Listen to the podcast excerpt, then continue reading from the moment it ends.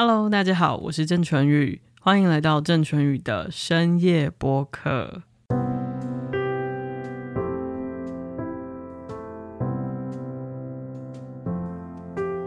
Hello，大家晚安。Hello，大家晚安。老王今天要跟我们聊什么？今天要聊的是我们上次在谈孤独与寂寞的时候已经预告大家的，就是我们要来谈你心里嘣嘣嘣嘣嘣嘣的声音。你的这个。嘣嘣嘣，好像有一点激动。对，因为当你心里嘣嘣嘣嘣的时候，就表示啊，你听到这件事，或者是你听到这个人，嗯，你就会心跳加快，小鹿乱撞。对，对不对？所以啊、呃，我们今天要讲的主题就是跟心里的鼓声，就是打鼓的那个鼓，嗯，鼓声是有关系的。对，这个是一个我很喜欢的美国作家。大家如果看过《湖滨散记》的话，会知道这个作家是梭罗。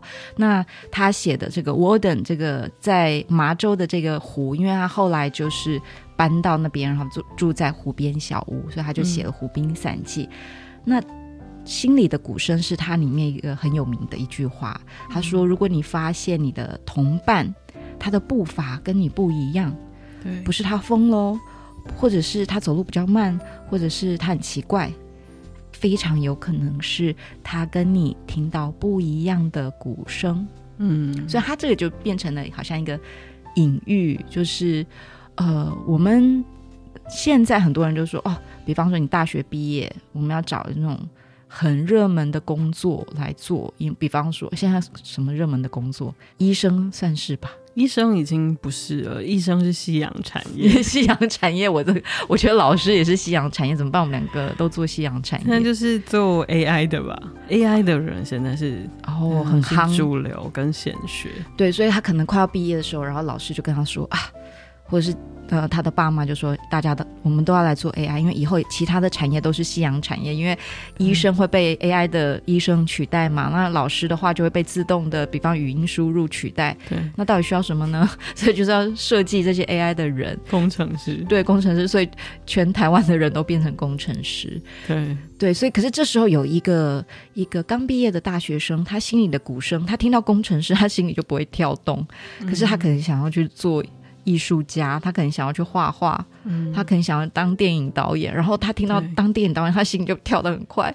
可是因为这时候就是全世界告诉他，你做这个不会赚钱，你没办法养活自己，嗯，所以他就把他的心里的鼓声给压抑住，压抑住或把它埋起来。但是那个打鼓的人依然非常奋力的在打。可是因为你压太久，那个打鼓人会死掉，他那鼓声就会消失，嗯，所以。就是我们今天要来谈一下，嗯，是不是要把这鼓声压下来呢？还是说我们要用什么办法让我们可以跟着我们心里打鼓的那个声一起走？对，因为本身人生就是残酷跟现实的，很多的时候你好像就是没有办法按照自己的意志，但是会不会有一些些小撇步，我们可以偷吃步，就是来满足心里的鼓声？因为这件事情毕竟还是非常重要的。我觉得在华人社会，我们遇到的问题可能比西方社会大，原因就在于，呃，华人社会的父母一般来说，我不要说绝对，但是一般来说是比较有控制欲的。嗯，对，所以我觉得孩子，尤其在高中的时候，很多人都有很多的梦想。嗯，但是一到了要选填志愿的时候，呃，那个心里的鼓声就会，当你在跳动的时候，就会诶被打一巴掌。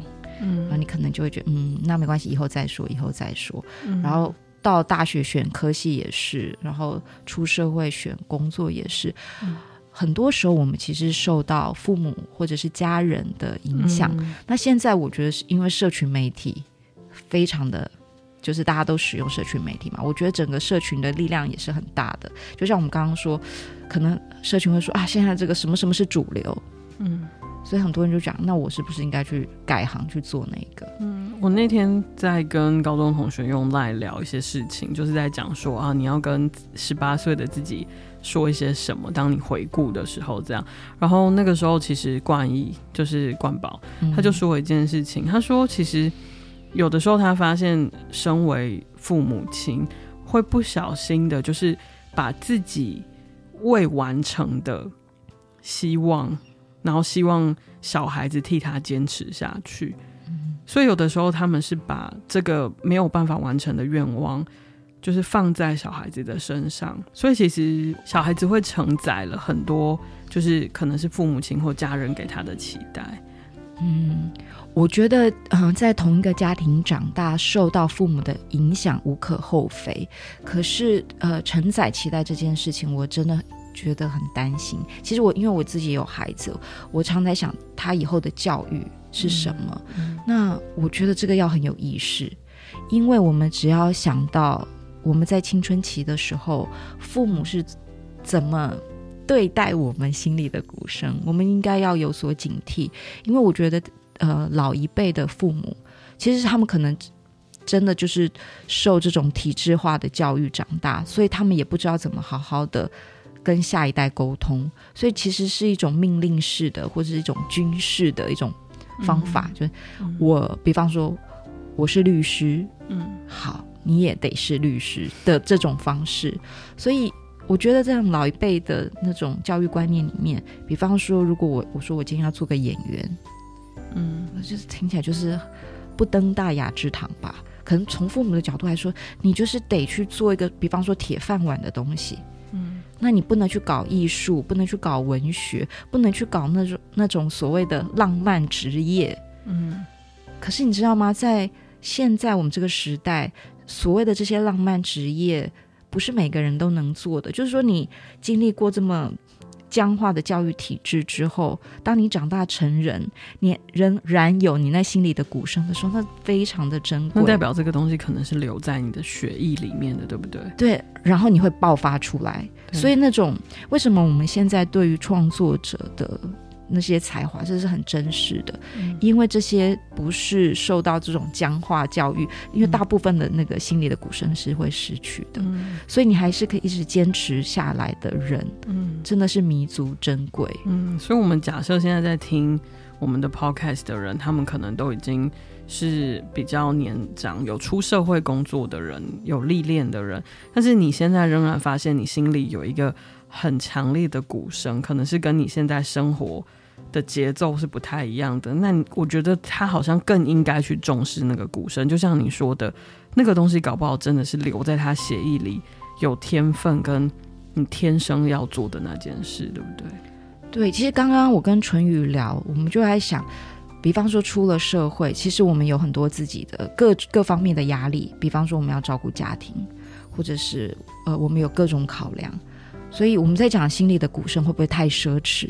因为也许我下班就是很累，嗯，那我们都知道，现在很多人都说是穷忙族，嗯，也就是说，我们应付我们自己的工作就已经就是都已经没有力气了，我怎么还去追求我心里的想望？嗯，可是我想要说，其实大家不要把这种想望想成是一个很花钱或花时间的，有的时候就是一件你觉得。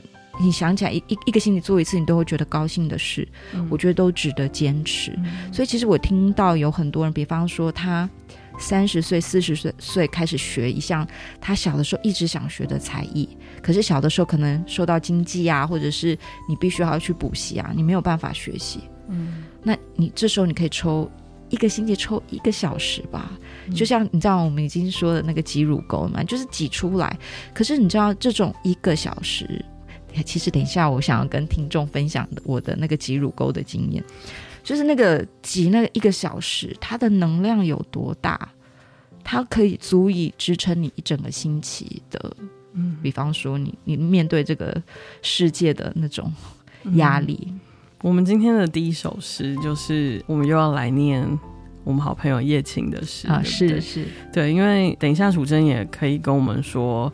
呃，叶青其实也是一个，就是无法忘记自己心里鼓声的人，是对，所以他才会在一个很偶然的机会，在给老王的信里面写了这首诗。等一下老王也可以讲一下这首诗的故事，这样，嗯、呃，他不是在第一版的诗集里面大家可以读到的诗，他其实是。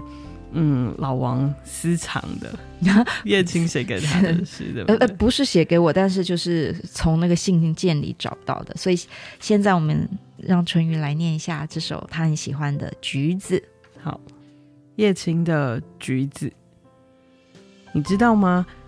有些橘子虽然看起来是橘子，但它们并不是真的橘子，因为它们就不是橘子，只是长得像而已。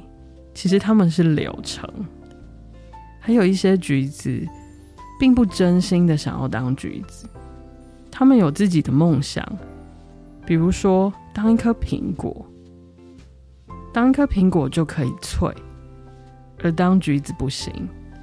所以有些橘子虽然是橘子，但是他们终其一生都想着自己不是自己，虽然他们也甜美多汁。还有一些橘子。从来不去想自己到底是什么，这种橘子应该比较快乐，但是也很难说，因为什么也不想，有的时候令他们感觉到自己似乎有点乏味，并缺乏了哲学的深度。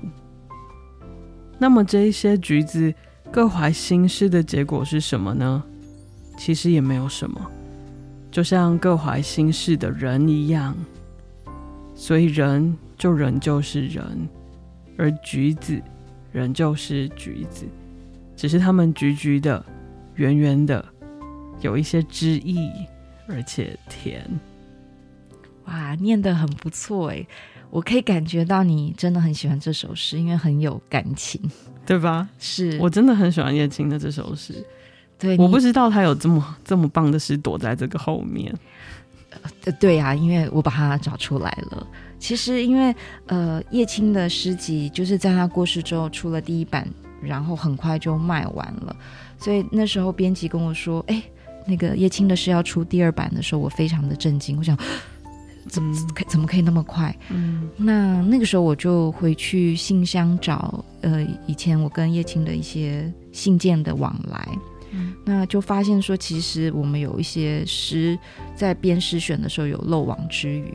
啊。对，然后那时候我就看到这首诗，我真的很喜欢，所以我先把这首诗先投到诗刊，然后那那时候编辑也用了，然后嗯，我们出第二版的时候就把它放进去，结果这首诗就变成非常受欢迎，因为第一版的时候并没有这首诗，可是我。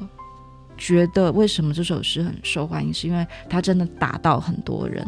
嗯，因为我知道这世界上就是有很多他不想当橘子，他想要当苹果，他想要当脆的苹果，嗯，或者是他其实就不是橘子，他被佯装是橘子的流程。对对，那其实我觉得不能做自己这件事情，真的就是很痛苦。那你也可以就是就像他说的，你就不要想。你就不忽视自己心里的鼓声好了。嗯，可是那个结果是什么？他就说，就像各怀心事的人一样。对，其实大家心里都有一个很重很重的心事，但是没办法真正，甚至是对自己揭露。是你也有这个过程吗？就是比方说你。嗯你在怀疑自己到底是柳橙还是橘子，还是到底要不要当苹果？这个过程，嗯，其实我是有的，而且这个跟我现在的职业也是非常相关的，因为它是发生在我开始念医学系，一直到我进到医院做医生的这个过程。可是我有个疑问，嗯。医学系不是不就是我们刚刚说的，就是当然你刚刚说是夕阳产业，但是在我们那个年代 是太阳产业。对啊，对啊。那怎么会发生说，嗯，你还是不知道到底要不要做的事情？嗯，嗯，因为其实就是就像我们之前曾经聊过的，我们的呃从念书的时代，高中，然后一直到大学，其实我们很多的事情都是被设定好的，或者是我们就是目标导向嘛。反正我高中毕业，我就一定得考一个大学，我就是一得一定选一个类组，对不对？然后我就一定得怎么样怎么样。那所以在你自己还不是很明确的知道自己到底要的是什么的时候，你可能就会在其中那个过程是非常迷惘的。我的鼓声其实跟就是做医生这件事情，嗯，在一刚开始的时候是不是吻合的？对，所以为什么会有那个过程这样？那我会把它放在最后，就是疗愈故事的时候来跟大家分享，就是我后来是怎么被融化的。就是就是大家知道我现在就是一个医生嘛，嗯，那其实这一刻我是做的很开心的，对，但是这个并不是我之前可以想象得到的，所以中间产生了一点点一点点微妙的化学反应，嗯嗯，那这些事情融化了我，这样，对，所以就是嗯、呃，我们在讲心理的鼓声的时候，其实我也觉得有一件很有趣的事情是。有的时候，我们真正在做的事情，跟我们心里的鼓声，它不一定要是完全吻合的事情。嗯，比如说，嗯，我大学的时候很喜欢，就是去二轮戏院看电影，就是我非常多的时间都是泡在电影院，因为我很喜欢影像，所以我我很喜欢呃摄影，然后我也很想要当导演，然后我可以感觉到你有导演魂，因为你现在做很多影片，对，所以。这是我心里的鼓声，但是我现在的做法就是，我把它融在我的工作里跟职业里面，嗯、然后设法把它变成一个我的优势。嗯，所以就是我动了一点点手脚啊，这就是你刚刚所谓的动手脚嘛？对对，嗯、山不转路转，对，嗯对。然后其实，比如说做医生有很多不同的面向。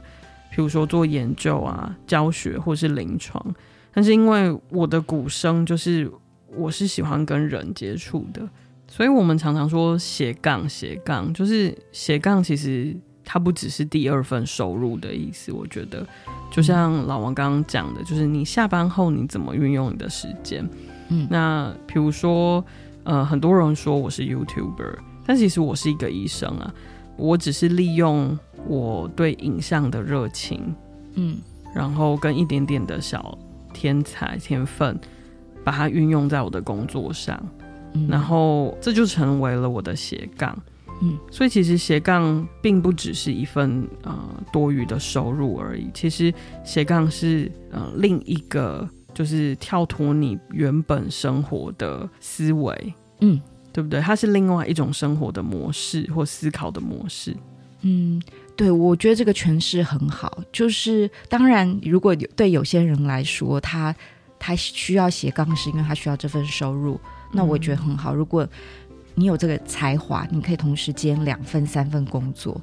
但是对于有些人来说，他下班就已经非常的疲倦了，就像我。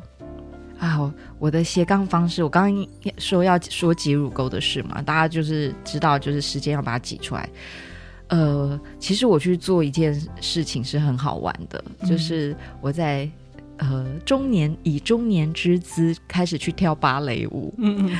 那这件事情我觉得非常有趣，原因就在于我本来觉得这是一个开玩笑的事情，嗯、可是这变成了我。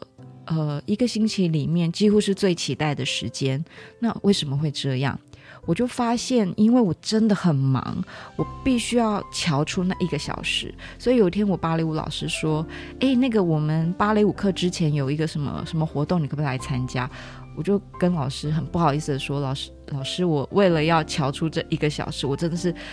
”那个穿调整型内衣把那个乳沟般的时间挤出来了。其实我真的是为了跳芭蕾舞排除了很多事情，可是我从来没有呃迟到早退过，因为对我来说那个一个小时的时间像什么一样。我要解释一下为什么跳芭蕾舞这件事让我觉得呃我心里的鼓声可以，不是说它就是符合我心里的鼓声，因为我并不是真的要去跳芭蕾舞，而是让我心里比较平静。然后那种平静真的很难形容，就是我们在工作或者在家庭，或或者是方方人际关系方方面面，我们每天要花很多的脑力，嗯，然后我们一直思考 Plan A、Plan B、Plan C 哪一个比较好，我们的大脑就是一直在演算法，对，所以我们一一直在做这件事，可是我们什么时候能够停止呢？就除了那个郑医师的专长睡眠之外。其实我们必须要找到一个这种真空的时间。那为什么芭蕾舞之于我就像这种真空的时间？是因为我很喜欢芭蕾舞的音乐啊。然后你跳的时候，芭蕾舞因为它有非常制式的，它不是像云门舞集的那种，它是有非常制式的动作。嗯。然后那个制式的动作，所以你什么都不需要想，你只能做那个动作。嗯。然后你的身体，可是你不是放空的状态，因为你的身体必须，呃，要非常的挺拔。大家都看过芭蕾舞吗？你要是垮了就不像芭蕾舞，所以看起来是你必须要记很多东西，想很多东西，可是实际上你的脑袋只有一个想法，就是我要把我的身体撑起来。你知道我的职业脑就在发作，就是你刚刚讲说以你的中年之姿去跳芭蕾舞。然后我心里的第一个想法，你知道是什么吗？嗯，天哪，好痛哦！是吧？不会，不会，真的吗？因为因为其实老娘是受过一点训练啦，就是说我也不是以一个完全没有，哦、因为我的肢体，因为我以前做瑜伽嘛，我的肢体算是比较柔软，哦、对，所以连瑜伽老师都发现我有点异常的功能，就是我比较容易有一些地方很开这样子，因为就是肢体比较软，但是对我来说。真的很重要，就是那一种，呃，第一个是音乐可以抚平我的那种躁动，第二是当我不需要去想 Plan A Plan B 的时候，嗯，我只要想着我怎么把我的身体跟这个音乐搭配好，嗯，然后那一个小时之后，我一点都不觉得累，因为虽然身体好像有点些微的疼痛。可是我的精神是完全放松的。你进入心流吧，我觉得是。心流是什么？就是 flow。哦，就是当我们在做一件有一点点挑战，然后有一点点困难度，但是却要非常非常专注的事情的时候，我们会进入一个叫做心流的状态，就是 flow 的状态。然后，呃，有科学家研究，当我们进入心流状态的时候。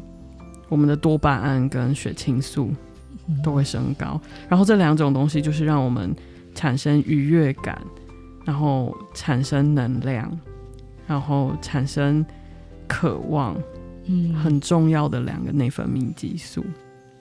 谢谢淳于给我的解答，因为我真的不知道为什么，我就是花那一个小时，很多人都会觉得我干嘛去斜杠，我已经很累了。可是我真的要跟各位说，如果你可以找到。让你的心理鼓声比较不是变大声，就是说让你真的可以抒发，或是比较平衡，你会发现那一个小时的威力就像核弹一样，它可以照耀你一个星期，甚至是一个月的光芒。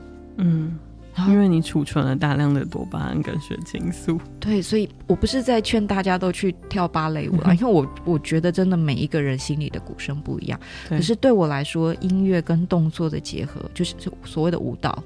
是一个让我觉得很舒服的方式。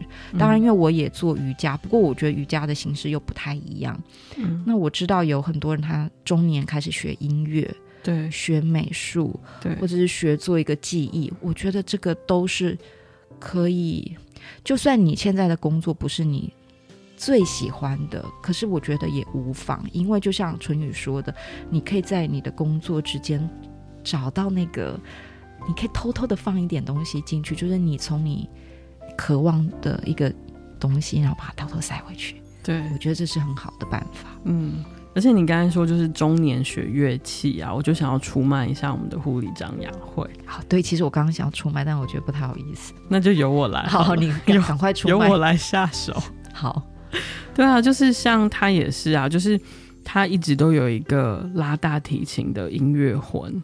嗯，然后他从小其实就很想要做这件事情，不过他就是可能有诸多的原因，然后所以他就一直没能学成这个乐器，这样，然后他就以一个中年之姿 又来了，有很痛的感觉吗？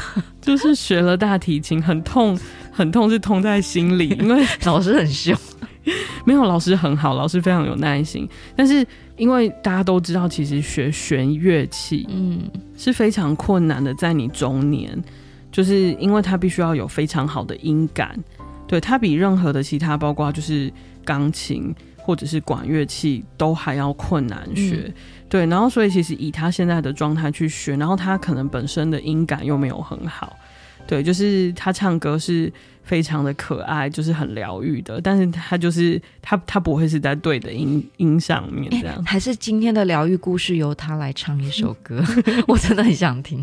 所以其实他是很辛苦的，但是他呃，自从学了大提琴之后，他就说这是他一个礼拜里面最疗愈的两个小时，就是他怎么样，他都要上这两个小时的课。然后尽管他学到现在学了一两年，他才可能会拉一首就是就是小朋友版的巴哈，可是他非常的开心。然后他觉得对他而言，重点不是他能不能够上台表演，重点是在那个过程里面，嗯。可能就是你说的，他可以听到自己心里的鼓声，他觉得他在做的事情是他真正渴望的，然后他就在那个过程里面心流了，这样。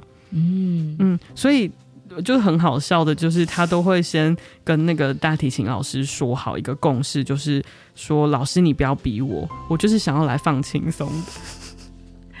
对啊，我真的觉得这个就是。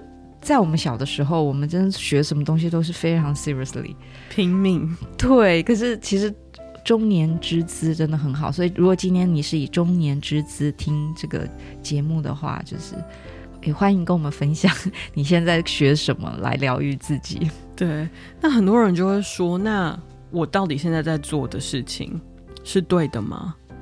我到底有没有选了一条对的路？嗯、对不对？”就是。我我我到底会不会其实错了，然后就会开始很紧张、后悔，或者是每一天其实都觉得自己过得很糟糕，嗯，就是觉得自己不是在过自己所希望跟想望的生活。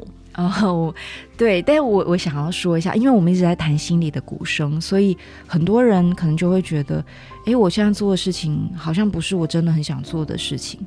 可是我很想要问大家，你扪心自问，如果你现在做的事情是你你觉得你没有很喜欢，那你知道你喜欢做的事情是什么吗？嗯，其实我常常听到很多人在抱怨自己的工作，他说：“哦，我想要换工作，我想要换工作。”对。可是当我问他说：“那你要做什么？”对。其实他也他也不知道，他只是觉得啊、哦，下一个工作会更好，就像我们会说下一个男人会更好，但其实不会。原因就出在于。其实没有对错，只有你要怎么去诠释。当然，有一些工作真的很烂，大家就不要再撑下去。可是我会觉得，其实，在每一条路，如果你，呃，真心的觉得它是一个可以走下去的，你一定可以想办法去转换它。嗯，走不下去，真的我觉得可以放弃。但是如果你觉得你还有点兴趣走下去，你真的可以想办法转换它。那我们等下可以聊更多，但是在那之前，我想要就是来分享一下这首诗。这首诗，呃，我想大家可能比较熟悉，因为我们在高中英文课接触的第一首诗，它也，我觉得它可能也是，呃，英诗史上最成功的吧，因为这首诗。The road not taken 已经变成商品了，我觉得好像有很多的商品就都是直接用这个名字。嗯、那中文我们就翻成呃未选择的那条路，或是未尽之路。呃，我觉得光这个诗名就可以让我们有很多的联想。嗯，因为我们总是会想，如果我当初选择了另外一条路会怎么样？嗯，不过这个想法就是如果没有如果。所以现在我来念一下，呃，中文版。所以，然后大家对英文有兴趣的话，就直接可以看那个连接的英文。黄树林中分歧着两条小径，遗憾的是，我无法二路皆行。我旅者只身伫立良久，我眺望一路的尽头，见它蜿蜒隐没在森林的深处。望向另外一条路，秀美相仿，甚至更有引人之处。其因碧草如茵，鲜少人迹。尽管回头再望两路，状况差别不大。当日早晨，二路同时覆于落叶之下，无践踏之机。哦，我将其中一路留待他日。然深知路路相接，我怀疑我是否有机会再访。此后多年，我将叹息说道：“树林中两路分岔，而我，我选择少人足迹的那一条路，此后竟是全然的不同。”呃，我想要念最后的呃这句的英文，因为就是非常有名，所以各位听众也许已经听过了。Two roads diverge in a wood, and I, I took the one less traveled by, and that has made all the difference. 好，所以就是我选择了呃人少足迹的那一条，以后竟然完全的不同。嗯，好，呃。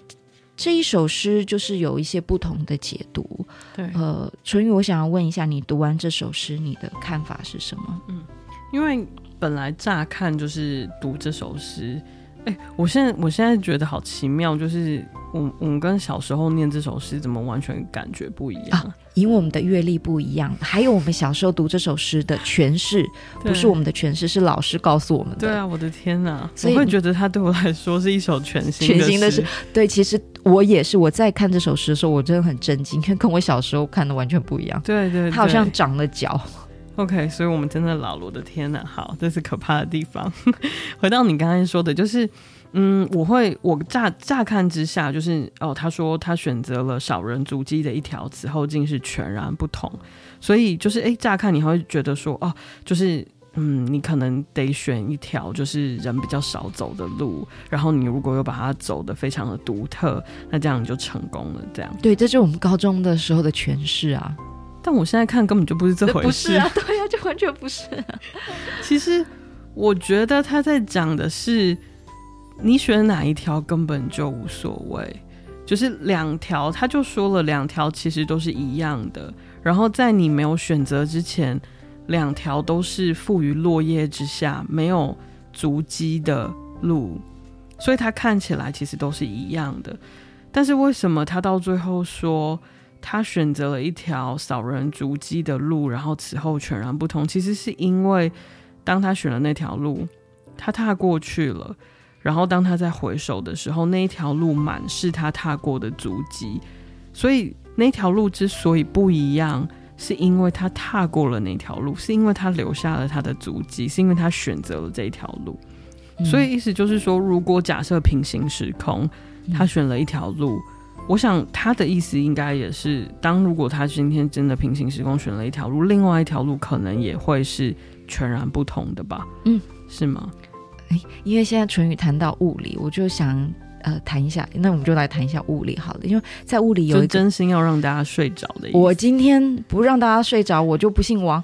好，就来谈一下，大家知道物理学有一个很有名的定律叫费马定律嘛？嗯、那意思它呃就是那个光光到了那个。水里的折射的角度会改变。嗯、那这样讲，我知道大家已经睡着了吗？好，那我继续说。我我我不要用那么学术的方式说。举例来说，好了，比比方说，今天爸爸看到他的孩子要溺水，那他今天在岸边，他离岸边就是有个距离，嗯，他会有三条路径去救那个孩子。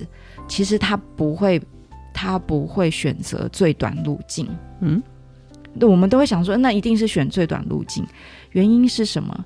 因为人在路上跑的速度是比在水里游的快的，所以他会计算过，比方说，呃，他到那个海边的那条路径，跟那个他到海里的那个路径。啊，所以他会选择一个曲折的方式，就像光，光它到了水里的时候，它的呃折射的角度就会改变了，因为我们知道光在空气里跟在水里的那个速度会不一样。那很多人就是拿这个物理学在讲因果论，也就是说，我们以前都会觉得是凡事是有因必有果，嗯，所以你做了什么选择，你会变成不一样的你。可是费马定律就告诉我们说，其实这因果论可能可能是有问题的，可能那个果已经存在了，你的因是。你必然会发生的。其实我想要就是呼应一下你刚刚说的那所谓的平行时空，因为很多人拿这个来做平行时空的一个讨论。如果今天你知道你的结果，你还会做一样的选择吗？我也想问听众，比方说你现在做这个工作，然后你知道，你知道你可能就不是很快乐，然后你你最后的结果就是无疾而终，你今天还会做这个选择吗？还是你会改变？那如果你知道你没有办法改变，那你现在会有什么样的做法？很推荐大家去看一个电影叫《Arrival》，我不知道中文哎，外星入侵入侵之类的。他其实就是在讲说，有一个语言学家，他因为他学了一个外星人的语言，因此改变了他的思维。因为那个语言是一个呃。在时间、时间跟空间上，它是个回旋的，所以他因此，我们对于时间都是个线性的看法。但是他学了那个语言以后，他就变成了不是一个线性的。所以他学会那语言以后，他就看到了未来的自己。嗯，然后他看到他未来会生孩子，然后那个孩子会死掉。可是他当下做的选择，还是他会把那个孩子生下来，然后他还是要再经历一次。原因就是。我们还是会决定去接受去里面的酸甜苦辣，因为每一条路都会有酸甜苦辣。所以这条这首诗的重点是什么？重点就是我们选择了以后，我们要用什么心态去走下去。嗯。如果你的心永远是挂念着 “the road not taken”，嗯，其实你不是在回应心里的鼓声，诶，嗯。因为你无暇顾及心里的鼓声，你永远是在追回。嗯，可是如果你现在就是在你选择的这条路上，然后就像刚刚淳宇说的，虽然他在选择他的这条医学之路的时候，他有他的怀疑，或是他有觉得啊，怎么跟他本来心的鼓声好像有点距离？可是他的诠释的方式是他找到结合的方法。嗯，我觉得最。差劲的就是在想说，我选的这一条怎么那么烂？嗯，别人好像选的比较好，或是我应该选我以前想选的。嗯，如果你有这样的想法，那你就现在就放弃，然后去做你你想做的事情。要不然你就会到老，你还是有这样的想法，然后我觉得那个感觉很痛苦。嗯，是你选择了之后，你到底怎么想？嗯，跟你到底怎么做，对不对？嗯对呀、啊，所以，呃，当然，我觉得前提是你的那个选择真的不能太歪。比方说，你就是艺术魂，你怎么样？你选择的真的不能八九不离十，你不能当业务就会很痛苦。啊、好了，不然就艺那个艺术什么商品的推销好的业务好了，至少是这一方面的。那如果真的相差太多，真的可以考虑，因为我真的觉得人不能。呃，泯灭自己的心意，过一辈子，嗯，真的太寂寞了，嗯，太寂寞了。呃，像我天生就喜欢跟人接触跟说话，那如果我不说，我会死，所以我就觉得我很适合当医生，因为我可以每天跟病人说很多的话，或是听病人说很多的话。可是有一些人，他的特质就不是这样子的，嗯，就是他没有办法跟人太靠近。然后甚至就是太常跟人靠得很近，他会觉得非常的紧绷跟很有压力。我觉得这完全没有对错，这其实真的就是每一个人不同的特质。那像这样子的人，你要教他去做医生，就会很辛苦。嗯嗯，就他自己可能会很辛苦，而且再来就是说他可能也做不好，因为他会没有办法听得懂别人在说什么。那当你没有办法很好的。透过字里行间的意思听到别人想要传达的东西的时候，往往这个沟通就是无效的。嗯，那比如说，你知道医病的沟通，假设是无效的时候，是很可怕的，因为没有帮忙就算了，他甚至有可能会造成伤害。那有的时候是误会产生的，呃，并不是谁真的想要害谁。对，所以我觉得，就是像如果真的是这种本质上的不同，我就觉得，嗯，这是一个停损点了，对不对？对，因为就像我们说，其实人最后就是要认识自己。如果呃，这个世界有你这个人，你你要在世界里面找到自己的位置，你不能放差太远的位置，不然你在这个世界上真的是害人害己。我是说真的，因为你使不上力，然后你还使错力，所以我我真的觉得那个心里的鼓声。嗯、呃，你真的要去聆听吧，就是不然真的很痛苦啊。嗯，对。然后，但是就是第二首诗也告诉我们，其实不需要太好高骛远。就像，嗯、呃，我今天早点在跟老王聊的，就是人生有意义吗？大家觉得？嗯，就是大家觉得人生本身是具有意义的嘛。那当然，这个有很多人有不同的解释嘛，不同的哲学家或者是宗教，他们也有不同的解释。不过，我觉得对于我来说，就是追求人生的意义是一件非常辛苦的事，所以我宁可觉得，其实人生没有意义，它本身就没有什么太大的意义。但是，我认为人生。生的意义在于，就是我们每一天做了什么，赋予它这个意义，这个是我觉得它意义的存在点。嗯嗯，我非常同意淳宇的，就是对这个意义的诠释。就我们当然会老生常谈，就是说我们要做有意义的事情。可是什么是有意义的事情呢？我觉得在这个我们现在这个资本主义社会，大家都会说，我们就是要过得爽，过得爽。感觉就很快乐，好像快乐是我们的意义。可是我从比较真的是比较嗯、深入的角度来看，通常会这样说的人，你当你得到你要的欲望的时候，他往往是痛苦的开始。所以，呃，我觉得这个意义或者这个快乐，并不是追求快乐或追求欲望得来的，嗯，而是我们在。做一件有意义的事情的时候的副产品，嗯，那个副产品叫做快乐。对，所以我觉得意义、快感、快乐不是你要去追求，而是说你要去做，然后你会得到这个副产品，就是你在实践的时候的点点滴滴，它所附带产生的那个价值感，对，然后跟你自我实现的副产品，对，所以。它不是一个结果，因为现在我们就说，哦、啊，就是好像做什么事情都要一个结果，做这个工作我要一个结果，我要一个社会地位，我要一个不呃金钱上的考量。但这些东西往往它带给你的鼓声跟快乐其实不太持久，甚至就像我刚刚说的，你以为你得到会快乐，可是你会发现那是痛苦的开始。可是当我们在追寻意义的实践过程的时候，这些东西它会不经意的自己出来，然后那个东西会带给你幸福的感觉。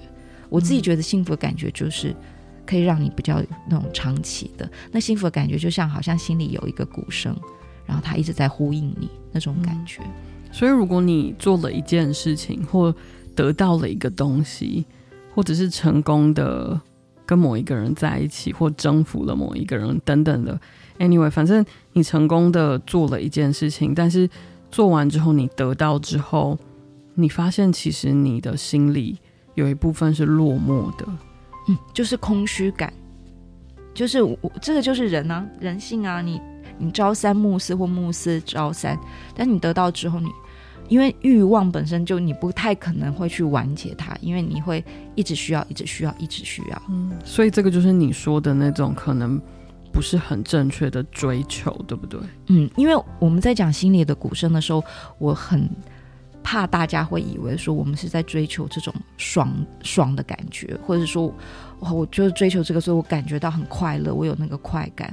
不是的，心灵鸡汤，对，真的不是这种东西。我我自己会觉得那个是我们需要的，其实是更深层的东西。那深层的东西就是。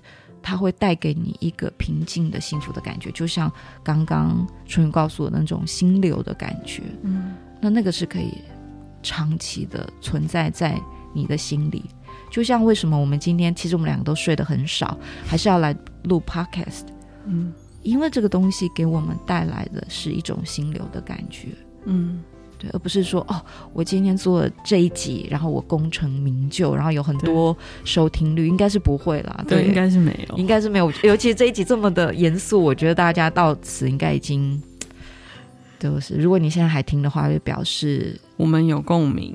哎，每次的结尾都是这样，我们有共鸣，非常感谢您。对，所以呃，其实我觉得我们今天在讲的东西。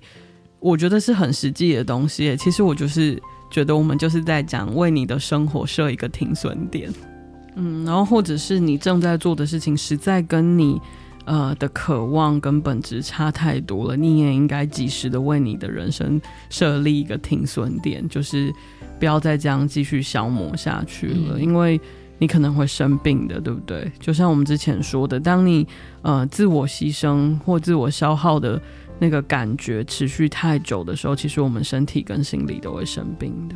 嗯，但反过来说，要是你愿意从今天开始去找到一个小小的事情，然后开始做，对，重点就是那个开始做的过程。对，我相信你的人生就啊、uh,，that has made all the difference。嗯，真的。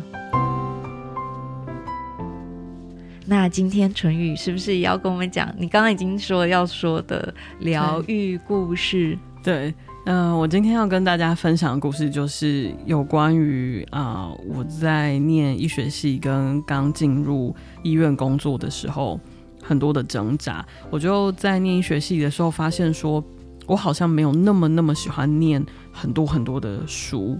然后，因为我对影像比较有兴趣，所以我就一直觉得，其实我应该是要去当导演的这样。所以我就流连忘返在很多的戏院这样子。那呃，一直到了我进医院这样，因为毕了业，你总是要进医院工作嘛。嗯，那这就是一个必经的过程。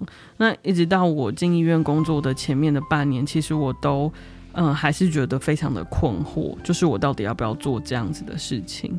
那一直到呃，我受了一些训练之后，我开始真正能够接触病人，然后我就开始起了一点点化学的反应，就是因为在我接触病人的过程，我就发现说，天哪，呃，怎么会有一个这么奇妙的工作？就是我们平常要别人对你敞开心房是非常困难的，可是你知道，身为医生，当病人在你面前的时候，他会不自觉的、滔滔不绝的把他心里最真实的那一面掏出来给你看，不管是他身体上的或心理上的的最真实的一面，然后我就可以听到很多很多非常真实的故事，或者是说，呃，他本来看起来是怎么样的人，但是其实他真实的时候是怎么样的，然后我就慢慢开始发现，哎，当医生真的还蛮有趣的，就是。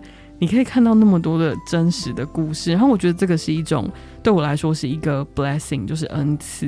嗯，对。然后我呃会开始发现，就是日积月累，随着一年又一年，然后有一些病人他就这样子呃陪着你一年又一年，然后你也陪着他。然后直到呃，他是走着进来，然后变成坐轮椅，然后他可以很好的跟你聊天，到他可能眼睛看不见，就是呃一百多岁的老奶奶这样。然后我就真的有有一刻，我就会觉得天哪，我到底在做一个什么样幸运的工作？就是我可以陪着一个人经历他的生老病死，这样子的权利对我来讲，简直已经变成一种。很荣幸的东西了，呃，这个又起了一点点化学的变化。嗯，呃，我在医院工作的过程里面，另外一个非常触动我的事情，就是因为其实，在医院工作，你就不是只是面对课本、书本，或者是在那边画线了，跟画荧光笔了。其实你是真正面对病人的生死存亡。嗯，但这时候你知道有一件非常有趣的事情，就是。你不是一个人，其实你是一个 team，你是一个团队。嗯，就是比如说，呃，我们在照顾病人的时候，永远都是跟护理师一起并肩作战。我很享受那样的感觉。就是有一天我发现，就是我会发现，当我回到呃护理站的时候，有很多的人都共同的在那个地方替同一个病人想解决的办法的时候。我很享受那样的感觉，就是全部的人请自己的专业跟心力，要去扭转一个现象，或是扭转一个病人的情况的时候，我觉得那个过程让我就是非常的激动。嗯，就是可能我很喜欢人吧，然后我很喜欢跟人一起工作的感觉。嗯，所以我觉得那个就回应了我心里的蹦蹦蹦。对呀、啊，哦，我我听了也蹦蹦蹦，我真的觉我可以从你的描述里面听到你的那个鼓声。对，因为当你在描述自己喜欢的事的时候，真的是很不一样，就是散发出了一种光。就刚刚的眼神是死的，现在的眼睛是活的，是不是？对对对，有这种感觉，就是真的是苹果光就散发出来了。对，所以我就从啊、呃，我原本只是把医生当做一个工作。然后当成一个职业吧。然后一直到现在，就是经历了那么那么多的化学变化，可是它是小小的，它不是突然爆炸性的，嗯，就是它是每一天每一天，当我在做这个工作的每一天，点点滴滴的化学变化所累积的。那到现在这个时间点，我发现我在做这个工作的时候，不是只有我投入这个工作很多的心血跟时间，我反而感受到这个工作。